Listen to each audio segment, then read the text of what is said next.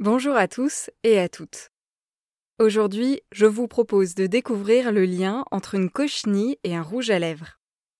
Les cochenilles Dactylopius coccus sont de tout petits insectes ovales de couleur foncée avec des petites pattes. Les femelles sont dépourvues d'ailes et vivent sur des plantes dont elles consomment la sève.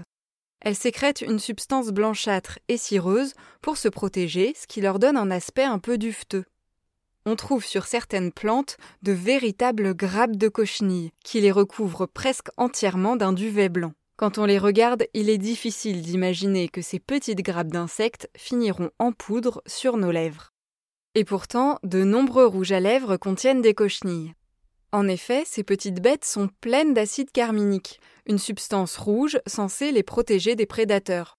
Cette tactique a très clairement échoué avec les êtres humains car les cochenilles sont élevées pour fabriquer des colorants rouges depuis l'Antiquité, et ce, dans de très nombreuses régions du monde.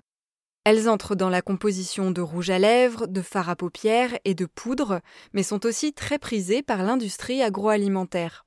Le rouge cochenille, également appelé rouge carmin, est utilisé pour colorer des charcuteries, des bonbons, des biscuits, des boissons et même du tarama. Alors comment la cochenille passe-t-elle d'une vie tranquille sur une plante à un rouge à lèvres dernier cri? Aujourd'hui, la majorité du rouge cochenille provient d'Amérique du Sud. Les cochenilles sont élevées sur des cactus, puis récoltées à la main.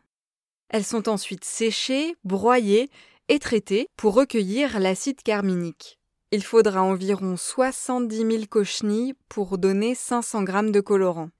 Alors pour les repérer, sachez que les colorants à base de cochenille sont indiqués dans la liste des ingrédients sous deux noms différents.